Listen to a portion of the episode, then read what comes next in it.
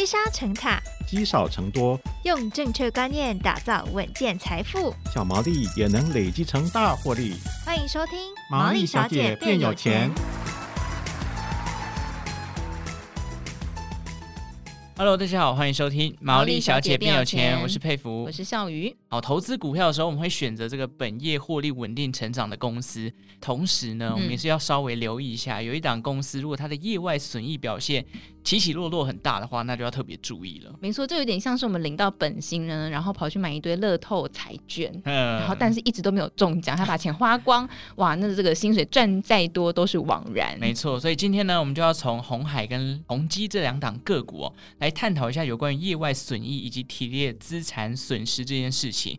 究竟对公司的获利会造成什么样的影响呢？嗯，我们今天邀请到的是金周刊顾问张宏昌，宏昌哥来到节目当中跟大家分享。宏昌哥好，两位主持人、各位听众，大家好。好，红昌哥一定很想说这个。投资才不是买乐透呢，没错，不是是射飞镖，好像差不多。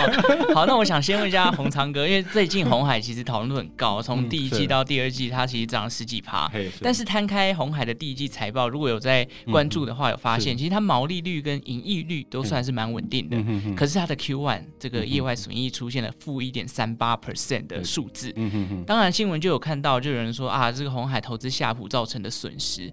那这个部分。能不能请红超哥跟我们多说明一下？好，好，这个红海第一季财报，我想大家都知道，就是因为认列了一个业外，就是夏普的损失嘛。对。那夏普的损失的来源就是所谓的转投资的借工厂，那是号称那时候是很先进的一个十点五代的面板厂哈。可是他没想到，我们就是提列大量的资产减损。嗯。好，那可能大家有一些人对资产减损这四个字比较陌生哈，我就觉得哎不太了解他的意思哈。对。我尽量不要用专有名词。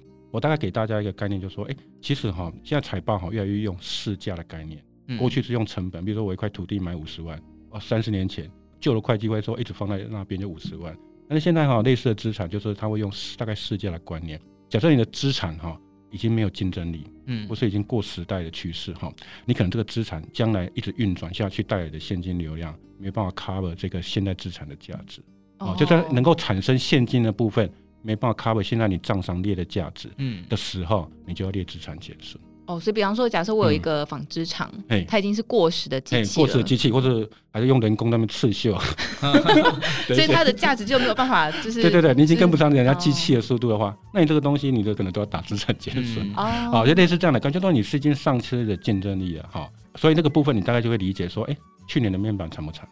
惨，哎，那它可能有一些资产哦，已经不具那个竞争力，或是说它已经有大量的闲置产能，嗯，短期内没办法恢复，所以公司其实就是大量的提列资产减损。嗯，所以因为红海持有夏普本身哈，透过两个管道来投持有夏普哈，一个是红海自己本身去持有夏普二十二趴，嗯，因为它有一个投资转投资一个纸上公司叫 FF 一哦，它持有夏普十二趴，嗯，所以加起来红海就持有了夏普那边三十四趴。嗯，对。啊，三十四趴的方方式哈，那所以夏普的资产减损呢超过两千亿日元，所以这个金额非常大。哦、我们让大家回顾一下第一季的财报哈，本来红海的本业哈赚四百零五亿，嗯。嗯，结果呢后面的那个业外呢算一算，就变成只赚一百三十六亿。哇哇，这么多，砍的真多。所以本来大家哈预期说，哎、欸，第一季应该红海至少两块没问题，结果数字出来是零点九二，哇。啊，所以大家那时候吓掉。不过你会发现那时候它股价哈。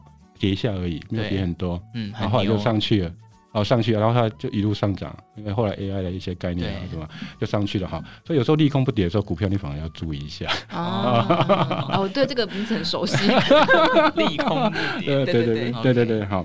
那我跟你讲啊，资产减损哦，对一些红海的股东来讲，还是惊吓指数比较低的。哦，其实啊，其实我我我自己看到红海啊规划这个夏普的股权的时候，中间是有猫腻的。哦，如果他没有规划好的话，其实你每年都会有进下一百。大家回顾回想一下，二零一六年的时候，红海总算拿下夏普了，因为跑了四五年的，哎，鸿海红夏链了哈。那那时候他们总共投资六十六趴，哦，总共六十六趴。哎，大家稍微了解一下财报的情况之后，大家会好奇说，哎。持股超过五十趴，不就应该放入合并报表吗？嗯、可是我在红海为什么没有看到他把夏普放入合并报表？还在业外 对对对，还在讲就是业外啊。对，哎，我先讲一下，他如果放入合并报表的时候会怎么样？第一个，红海的负债会跟夏普的负债连接。那时候大家知道为什么夏普那时候要嫁给那个红海嘛？就是因为那时候是负债非常高，负债累累，嘿，负债累累嘛，所以那时候立刻并给红海的话，并的合并报表的话，你那时候就立刻惊吓了，因为红海的负债怎么突然暴增？是，然后另外呢，营收会并进来。那营收会起伏，因为它的面板会起伏，所以你会影响到它毛利率。真的并进来的话，红海的毛利率会突然波动。嗯，啊啊！可是红海为什么那时候没有？欸、明明持有六十六趴，投资六十六趴，取得多数的股权，为什么没有放入合并报表？那时候红海做了很巧妙的规划。嗯、一般来讲，要放入合并报表两个条件：第一个，我刚刚提到持股要大于五十趴；对，第二个没有超过五十趴，但是董事会有一半是你的人。嗯，哦，那个你要纳入，因为你有实质控制嘛。嗯，对。哦，那家公司说你要放入啊，那你就知道了嘛。这就是游戏规则嘛，好，对一般呢，我们是遵守游戏规则，哎、嗯，但是懂游戏规则的人，他会善用游戏规则。好，我们看一下他怎么规划哈。鸿海集团持有六十六趴，他怎么切分呢？鸿海持有二十六趴，嗯，我刚提到那个子公司 FOE 持有十八趴，哦，加起来大概四十五趴，加上小数点哈，对，四十五趴有没有超过五十趴？没有，没有。另外呢，红准。就是另外的红海集团只有十三趴哦，分到分到红准去了。还有我们的郭董也跳出来了，他个人投资了八点四五趴，哇，加起来就六十六趴哦，漂不漂亮？有没有五十趴？没有，都刚好超过哎，低于五十这样子。哎，好，那时候夏普本来董事席只有十三席，嗯，然后后来红海入主之后减为九席，嗯，呃，红海指派的世袭，哎呦，又刚好没有超过一半。哦，所以这些条件都符合，他没有纳入合并报表。但问题是，当初的那个社长不是戴正武嘛，就是在鸿海集团的人嘛。其实哦，我们的外界认知是说，诶，他应该对 Sharp 的的经营阶是应该有影响力的，不然干嘛投资？对对对对对。但是我们从游戏规则来看的话，这两个条件它是不符合，嗯、所以他就没有放入合并报表。感觉他在监狱里面挖了一条地道，所以红海，你就可以回想说，二零一六年当下的红海就已经有知道说。Sharp 的营运可能会有大量的起伏，我是那时候的负债很高啊、嗯哦。如果那时候把它放入合并报表，跟大家讲哈，不跟大家报告，呃，那个股东的惊吓可能每年都有可能都会有不同的惊吓。哇，对，如果他放进去，这原本这个红海毛利还算稳定，就会开始越来越起伏啊。嘿，当然有喜悦啦，譬如说二零一九年跟二零二一年，Sharp 对红海的贡献都超过一百亿嘛。嗯，啊，这个也有有喜悦了哈。嗯、啊，当然，如果 Sharp 的营运像这一次这样的逆转，或是说啊，它营运如果有不好的情况之下的话，你可能就会受惊吓了。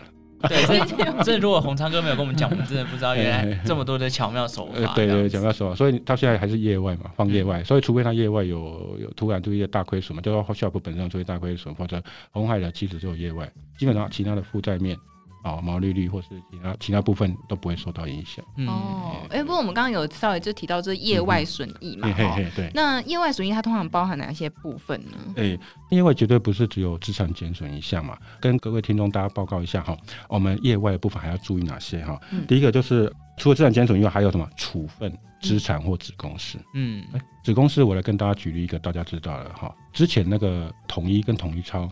就是处分的中国星巴克，对，获得了大量的那个业外收入，一一注嘛，哈，像统一超那一年哈，它的 EPS 呢跳升到三十块，那统一呢从二点四七啊跳到七块，而且统一还持有统一超，那时候就一次性的处分了哈，对，但是一次性的处分之后，哎，有点配息也不错了哈。但是就是这样而已，嗯，那就没有了。对，那时候新闻上很多很多讨论，对对，很多讨论了哈。可是就这样一个业外，然后就还最后还是回归本业了嘛，哈对。这就是业外的收益部分。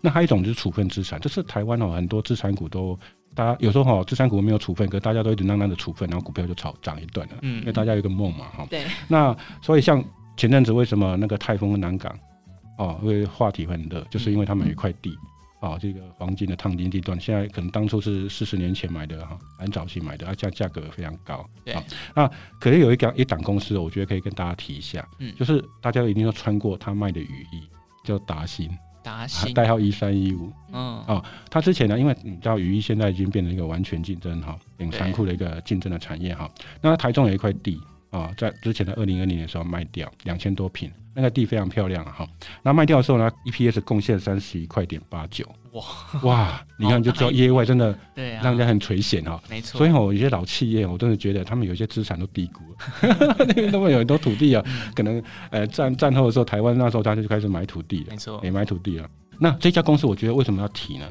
就说，哎、欸，我觉得这个经营阶层的心态跟刚刚提到的说，只是处分土地，跟一些公司处分土地，然后就没事了哈，整个事情结束不一样。为什么？因为这个达兴啊，他处分土地之后呢，他先办两次现金减资，嗯，有什么好处？你不用缴税嘛，因为让股本退回，股东的拿回自己的本钱嘛，好，对，嗯。另外，呢剩下的钱呢，他去投资所谓的高股息概念股。嗯哦，高股概念，我来我还特别翻了一下，他买哪些股票哈，包括什么台塑、南亚啊、台泥、亚泥、兆丰金，哎、欸，这些股票我们听了就觉得很放心嘛，对，就觉得它不会出事嘛，是。对，而且都有稳定的收益嘛，哈，所以我就发现达新把自己变成了一个高股息 ETF 哦，我为什么要变高股息 ETF？我给提一个数据给大家了解一下哈，二零二二年就是去年哈，达新的本业营业利益赚一点七亿。嗯，然后我就往下看，看到它业外有一个股利收入，嗯，三点八亿，哇，两倍，还比本业多哎，所以它变成一个高股息。ETF，变成一家公司变高股息。ETF，对对对，然后他在财报上面有写到说，他就就专门就是买一些配息稳定的公司啊，嗯。啊来长期持有，来长期持有，他不是说哎我处分土地然后通通分给股东然后就没事了啊，然后之后又本业又陷入什么损益的边缘那边挣扎，不是，他把剩下的钱好好的运用去买高股。这达新是存股达人呢？对对对，他就存股达人。哎，这感觉他就 存股达人。那我问一下洪昌哥，这种这种消息就是怎么样？公司怎么样去使用他的处分利益获得的金钱？这件事情是我们。怎么样可以去搜寻得到？他赚这笔钱之后，你可以去看一下财报嘛。刚刚提到嘛，哈、嗯，哎，我就突然看到他的股利收入怎么那么暴增哦。所以在财报他们就写股利收入这，哎，就是业外嘛，哈。我刚才提到说，这个业外部分有一个业也是股利收入，哈。我们刚刚提到资产减损，然后处分嘛，哈，处分利益，然后另外一个股利收入啊，类似这个租金收入也是嘛，哈。然后就这样子，然后你就发现，哎，他有一笔钱是这样子，不但减资。减资还有股本变小，对，股本变小之后，你以后去算那个 EPS 会上去，对，哦，所以你看看它去年就是呃加起来之后，总共赚 EPS 七点四亿，股价就维持一个相对高档，啊，不会说因为处分完之后，哎。那个烟火放完之后就没了，所以我如果买达信的话，等于是买基金的概念。对对对，是啊，我是说这个公司啊，它有帮好好的运用它的资金的，我不是推荐大家啦，我是说让大家了解说，哎，处分那个业外哈，不是说哎，当做说啊这些是概念了哈，有些公司反而会妥善运用它的资金。哦，这次其实是替股东谋福利啦，是谋福利嘛？你看我们刚提到那个数字也蛮不错的，股利收入啊，尤其是它的本业又可能稍微比较毛利没有那么高了，但是他又创造另外一个现金流进来，让股东可以赚更多钱。对啊，对啊，所以就类似的公司，哎，就是就是业外的哈，处分土地啊，或者是公司。那另外一个哈，台股常常会遇到就是汇兑数，汇兑收益，去年。哦，这个波动很大。波那台币贬嘛，因为美元就一直升嘛，哈，一直升，那就汇兑收益。去年有一档标股叫伦飞，哦，伦飞它从那个我看它股价从十五点八涨到一百六十五，十倍，十倍。那当然有轧空啊，中间有很多很多猫腻啊，很多那种筹码战的哈。是。那我我跟大家讲，就是说，它去年呢，我后来看到财报，去年呢，它本业是赚两千一百万，嗯，但它汇兑收益有三千五百多万。所以他投资很多美金嘛，因为他要跟账号很多那个账上那个那个海外的货币，哦，对啊，所以他的部分他说他的汇兑收益有三千多，所以他 EPS 呢就来到三块二，变成一个典型的转机股，以前是亏损公司，嗯，然后后来就变成三块二，嗯，那这家公司在之前呢还先减资，哎、欸，同样的手法，先把先把自己变瘦，嗯，然后再算起来 EPS 就变大，哦，很厉害，所以这个汇兑也是属于业外大家。要关注的地方是，所以其实业外不一定是一次性获利，还是要看这家企业后来之后怎么去运用这笔钱的。对对对对，然后汇兑，只要台币有贬值的话，我觉得大家都要注意，立刻竖起耳朵，就说，哎，接下来财报会不会有汇兑收益的公司，尤其是外销了。嗯，哎，这个给给大家提醒一下。就是新台币走贬的话，就是可能收进来收美金可能会赚比较多。对对对对对对，那这部分你可能就要特别关注。所以每次台币走贬的时候，我都会特别注意一下外销股。嗯，哎，外销概念赚外国人的钱。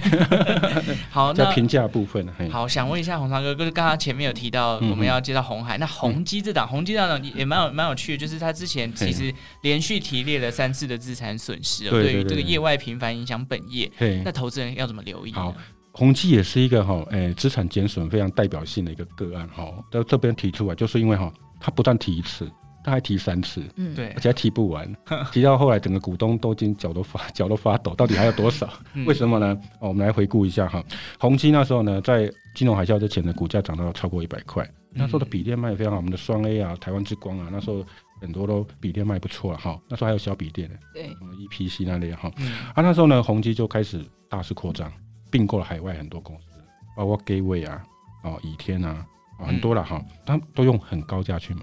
你知道吗？股市哦，在高档的时候哈，就并购还都不修了，都不便宜啊。然后你如果有竞争者的话，你又要出更高的价格去并，对，你一定会出很高很高的价格。OK，那我刚好提到这个资产，如果将来没有这个收益的话，你一定要提资产减损嘛。对。那后后来金融海啸发生了嘛，他并购这些呢，也都后来就觉得这个品牌哈，后来对宏基的贡献度评估之后也没有，会计师认为说已经没有什么。价值的哈，你要减损哈，所以呢，二零一二年的时候呢，他就先提列三十五亿，嗯，哦，三十五亿，那大大家吓到了，你怎么那时候？因为他前三季哦，那时候是第四季提列的哈，所以前三季 EPS 从零点一七变成全年变负的，哇。哇，那时候股东就已经觉得说，哎、欸，那也要那样，哎、欸，但是股东当然还抱着希望，你就知道吗？第一次利空出来之后，股东都还会抱着希望说，哎、欸，再反弹一下，我就会解套了，嗯，结果没想到呢，还有一个重拳在后面，二零一三年的第三季就隔年哈。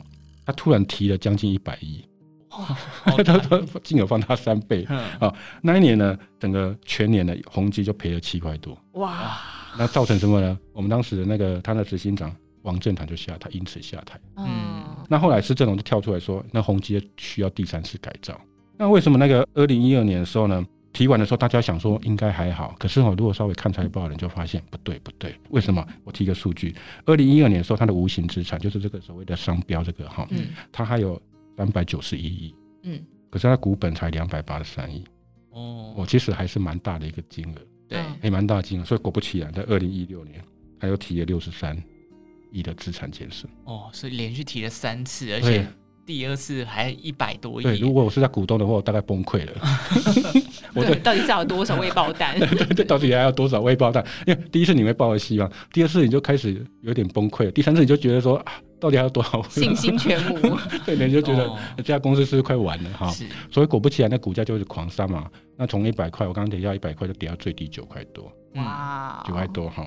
那我们提到正在减损啊，九块多，我这边必须带到一个非常重要的一个可以大家收获的个案哈，就是在宏基下跌过程当中的二零一六年五月嗯。五号，呃宏基的创办人施正荣，他那时候做了一件事，跟他妻子哈呃叶子华，他们共同转让了九千张的股票给孙子孙女外孙外孙女九千张，嗯。那时候呢我看了一下它的价格，当时是十点九。哇，我们刚刚提到股宏基最低跌到多少？九块多，接近历史低点，接近历史低点呢。哎，这种真是神操作啊，真是神操作哈。那这样赠赠与股票有什么好处呢？赠与税少很多。你看，如果他一百块的时候赠与给孙子孙女的话，那缴的赠与税跟十块钱差很多，差很多。对啊，还有当时的赠与税税率只有十趴，隔年呢修法为十趴、十五趴、二十趴的依据。嗯，他那时候就用哎十趴的税率，然后十块的价格。赠送股票给孙子孙女，那现在宏碁股价三十多块了嘛？对，也就孙子孙女已经孙子孙女已经赚两倍多了，好棒，好棒，好羡慕。对啊，九千张，然后涨了两倍。对对对，涨了两倍哈，因为你在菜上的几多，所以每次哈，大家都忽略这个新闻，就说大股东如果有赠与股票给自己的子女的时候哈，这个新闻都会特别留意。嗯，因为大股东很会算那个所谓的节税的效果。嗯嗯，大股东其实要赚钱不难。但是节税他们很 care 啊，所以大部分我都会留意这个新闻，就说如果他有赠予股票给子女的话，啊，这里的话我都会注意说，哎，这档这家公司是不是在历史的低点？嗯，那股价是是在低点？是，尤其是之前有利空的话，那更好。嗯，哎，更好，就说你可以考虑说，哎，这家公司是不是大股东觉得低点到了？哦，可是如果我是当时的投资人，我看到他提列三次自然结束，我第一个反应是，哈，已经跌到九块，我会吓死。对，所以那时候大家觉得会不会吓死，或者那时候其实也有传言说他会不会被华硕并购。哦，那股市就这样的啊，好的时候大家一直讲说很好，锦上添花啊啊，不好的时候大家都落井下石，说哎，这最糟情况是是还还没来这样子。对，那洪长哥，如果这个就是。赠与啊，或大股东转让，这个新闻是看得到的嘛？看得到，看得到，就是会有公开。我会看到股票转让，我常会看到说，哎、欸，股票转让说他啊赠与。那你看到那个赠与对象有很多都是子女哦，啊，我都会特别注意。是会查名字是不是？他会写出名字，嘿，会写受赠人和受赠人这样子。哦，对对对，看，其实哦，呃。呃，有一些网站你一个查都可以看得到了，嗯，都可以看得到，所以大家可以新闻也会写啊，因为有些公司它赠予，比如说金像九千张，那就不可能不报道，嗯，哎呀，所以这个当时这个新闻就可以查得到了。所以是历史低点。赠与的话，可能是一个可能真的会出现。对对，在节税角度的话，大股东大部分都希望说他的赠与税缴越少越好。哦。因为缴税是一种类似拔鹅毛的动作，很痛啊。嗯。大部分大家你缴税的时候，但没有人开开心心去缴税了。嗯。人家大股东缴的税更多。所以大股东转让的时候，就是买进讯号。啊，就是类似这个低点，我没有说立刻会涨啊，只能说这个股价已经来到大股东觉得相对低谷，嗯，相对低谷的地方。可是有趣的是，我其实有看到最近有一档叫重达 KY，哎，它其实是在高点的时候转让，反而股价就下来。那应该不是卖给子女吧？哦，应该不是给子女。子女，对对对对对查一下名字，还是要看身份。自己人跟外人是不敢换。给大家查一下，大家查一下。OK，所以我刚刚特别强调子女，应该没有父母会去坑坑子女的钱吧？啊，是 OK，好，我们回到红海，因为红海最近很夯，我也想再多问一下红长哥，就是近期红海的动作其实真的是频频啊，然后从一开始说要退出天域的董事会，然后到最近这个蒋尚义入主了这个讯芯的董事会，这件事情就是鸿长哥针对一下红海这样的动作，您怎么看待呢？嗯，你说天域的部分嘛，哈，嗯，啊，觉得红海卖这个天域啊，卖的蛮漂亮的。哦。哦，他其实退出天域的董事会哦，已经是一个类似收尾的阶段了。嗯，我帮大家整理一下哈，他卖了多少次天域？哦，从二零二二年的十一月，他那时候就透过子公司转让了九千多张。嗯，好，二零二二年的十二月又卖，透过子公司卖了三千六百张。哇，哦，二零二三年二月就今年二月，他又透过子公司卖了五千六百四十张。一直卖，所以。其实我们就会看到说，如果一个母公司在处分一家子公司，它是一个连续性动作的时候，你就该提高警觉了。嗯，哦，就说，哎，他为什么一直申报转让？好，那今年的三月的时候，他又卖了两千张。嗯，好，所以已经你刚刚提到就已经就已经四次了嘛，哈。对。今年的股东会六月的时候，哎，他连董事都不想当了，他就辞掉董事了。好，这家董事。那我为什么说红海卖的漂亮？因为我天域在去年的时候，它 EPS 已经赚到十六块。嗯，其实就是最好的时候。啊，因为那时候大家都知道疫情的时候是缺货嘛，对，所以那个天域股价长期在十五块震荡了好久。我有朋友在那边等好久，等到等到望眼欲穿了，还好都有忍住，嗯，哦，忍住到后来就享受到后面那个上涨那一段。哦，你就知道他前面盘整很久，后来因为这个机会才嘛，这个疫情的关系大涨。好，啊，照去年赚十六块，而且哈，公司还发了什么？还发了现金减资三块五，嗯，哦，加那个现金股利八块五，加起来有十二块。所以利多非常的漂亮。啊，而红海那时候来卖的话，相对来讲，它卖在相对高的高，高点的位置的，好，所以说它卖的漂亮哈，整个基本面公司基本面不错了啊，相当不错啊。所以呢，当红海在卖这个东西，表示什么？其实我跟大家讲，就是说，大家还记得刘阳伟哈，二零九上来的时候没多久，他有提到说他要做转型嘛，红海要做转型，他现在一直提，包括今年的股东会，他都提说红海将来要做三加三的策略。诶，怎么是三加三呢？很多人听一听就过去了哈。不是等于六了哈，第一个三哦，是指他将来红海要专攻的三个产业，后面的三呢，就是鸿海啊将来要用要进行的一个三个核心技术了哈。是，那三个产业是哪三个产业呢？第一个就电动车，诶、欸，这大家都知道了哈。很夯啊，最近。哎，那第二个健康医疗，也就是我们郭董常在常在提到的哈。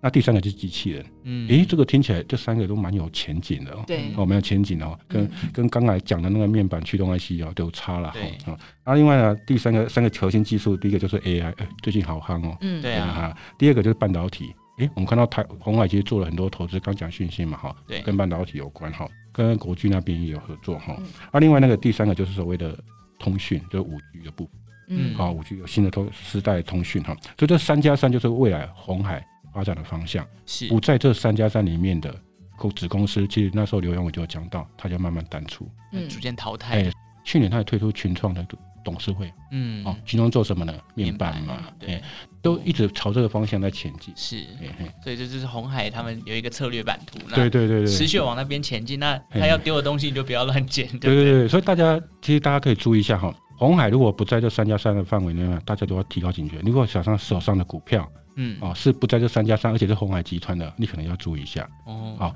那红海现在在投资了一个新的事业，哦，你可能就可以关注一下。嗯，哎，这个完全是不一样。就像刚刚前面有提到这个讯息哦，就是最近刚好我们录音的当下，嘿嘿嘿我的讯息的股价也是屁股就上去了。对对对对对，对，OK，好，好，所以在这个 AI 其实就是带动很多的发展嘛，就是最近 AI 也非常夯。那金周刊有对这个 AI 做了很多的报道哦。那当然，像这个伺服器代工股啊，也都不断的在上涨。嗯、哼哼那所以未来呢，我们可以从哪一些面向去观察，说红海在这个领域的表现？嗯，红海的股东可能听了会觉得有点失望哈。我自己觉得哈，红海在 AI 的部分哈。不是纯度最高的，纯度不够，哎呀，对，纯度不够了哈，它不纯啊，它不是要 K 金 啊，因为哈，刘文伟在今年股东会有提到嘛，他说哈，他们的手机、PC 还有伺服器都是全球第一，啊，伺服器呃市占率大概四成，可是因为哈红海的那个呃家大业大，他做很多嘛哈，所以你说纯粹你要跟其他，比如说我们最近涨很凶伟创啊、广达。那么纯粹的伺服器比重比较高的公司的话，对，那红海比较起来，它纯度比较低嘛，而且它现在重心其实是放在所谓电动车，刚提到的电动车的部分哈，比较花比较多心思啊哈，嗯、所以就变成说，你你有观察到今年以来 AI 概念股的股价，红海是属于后段班才上涨的，对，要有点补涨，哎，有点补涨性质，而且涨幅没有那么多嘛，哈。然后另外呢，红海的那个呃，我看到第二季营收，因为传统来讲淡季，包括我我有看一下那个广达跟伟创哈。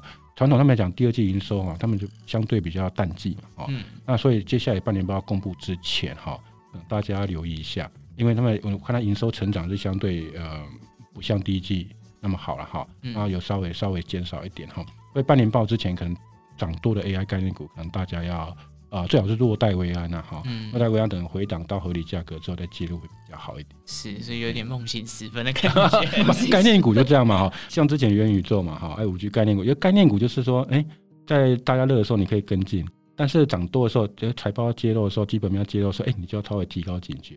哦，你可以等回档的时候再介入会比较好一点。哦，因为股市都会常常会涨过头，题材来了，大家就会疯狂疯狂追嘛，哈，然后量就越越越滚越大嘛，是，越滚越大，嘿。好，那鸿长哥，我们要怎么观察？就是对于红海这这档股票，欸，我自己哈，我自己在看红海，我自己我自己在观察红海的时候，我自己会提注意四个四个方向。嗯，啊，第一个就是三加三嘛，嗯，哦，刚刚提到那个三加三的产业，它发展的怎么样？对。第二个，它的三率，三率，尤其是毛利率。刘汉伟在刚上任的时候，他说，二零二五年红海的毛利率要到十趴。嗯，现在多少？啊，现在六趴。六趴。他在二零二零年的时候，哈，曾经对外讲过说。他希望二零二一年毛利率可以增加到七趴，诶、欸，他希望 on schedule 慢慢增加嘛。对。可是我去查了一下，因为现在就二零二三年嘛。对。结果二零二一年的毛利率还是在六趴。哇。也就是说，它的有点进度落后。是。进度落后，所以二零二五年它的进毛利率能不能十趴哈？这个我们可以观察一下。嗯。也就是说，他期待十趴，但是他他的目标能不能慢慢的增加哈？我看它毛利率还是一直在六趴，从刘扬伟上来，哦，啊，到现在为止还是在六趴，就是说这方面好像。呃，不符合刘安伟当初他所讲下的一个好语了哈。是呃，这个三率啊，三率就是所谓的毛利率啊，毛利率，然后那个盈利率，嗯，啊，跟净利率还有这部分呢，会慢慢走升。是，慢慢走升的话，当然的话，它获利就会增加哈。嗯，那这个大家可以注意一下哈。啊，第三个就是市场要有预期，我们知道股票会上涨就是要预期。对。啊，那在最大预期就是电动车能不能开花结果？他也他也是说，二零二五年要市占率五趴嘛。嗯，啊，这部分的有没有接到一些大单？有预期的话，而且有实现一些单子的话，P E 就会拉高，本益比就会拉高，对，那股价就会上涨。好，所以这个大家可以可以观察一下。那第四个，鸿海的股本哇，对，一千三百八十六亿，大大值啊。对，它的市值什么一兆，一兆一兆五，一兆六这边哈，所以呢，它是一个大象股。如果没有法人的参与的话，它是不会涨的。嗯、哦，我们的蚂蚁的力量是。集集集合起来是很难涨，所以呢，我们就可以注意一下说，如果外资跟那些投信法人、投信自营商的法人的话，有一起买进的话，也在加加入的话，买一些红海的话，哎、欸，这部分就可以留意，哎、欸，是不是他们已经有闻到或知道什么消息？嗯，哎、欸，那这个有大量的资金的参与的话，红海的股价才才会比较有表现。是，OK，四个面向，从毛利率十趴这个，再来是三率三升，然后再来是这个呃法人的动向，法人动向，还有他有没有真的吃到电动车的这个市占比例？对对对，这是现在大家都对他最期待的嘛。你现在讲手机 iPhone，嗯，大家都打呵欠了，听腻了，听腻了，OK。好哇，那今天真的是从啊资产减损，然后红海跟宏基的这个例子去探讨。嗯、那当然，就像刚刚前面有讲到这个持股转让，如果是给子女的，大家也可以多加留意啦。嗯、好，那今天非常谢谢红长哥的分享，谢谢，好，谢谢大家，谢谢。好，那如果喜欢毛利小姐变有钱的节目呢，记得订阅这个频道。对任何投资理财问题，也可以在 Apple Podcast 留言告诉我们。那我们就下次再见喽，拜拜，拜拜。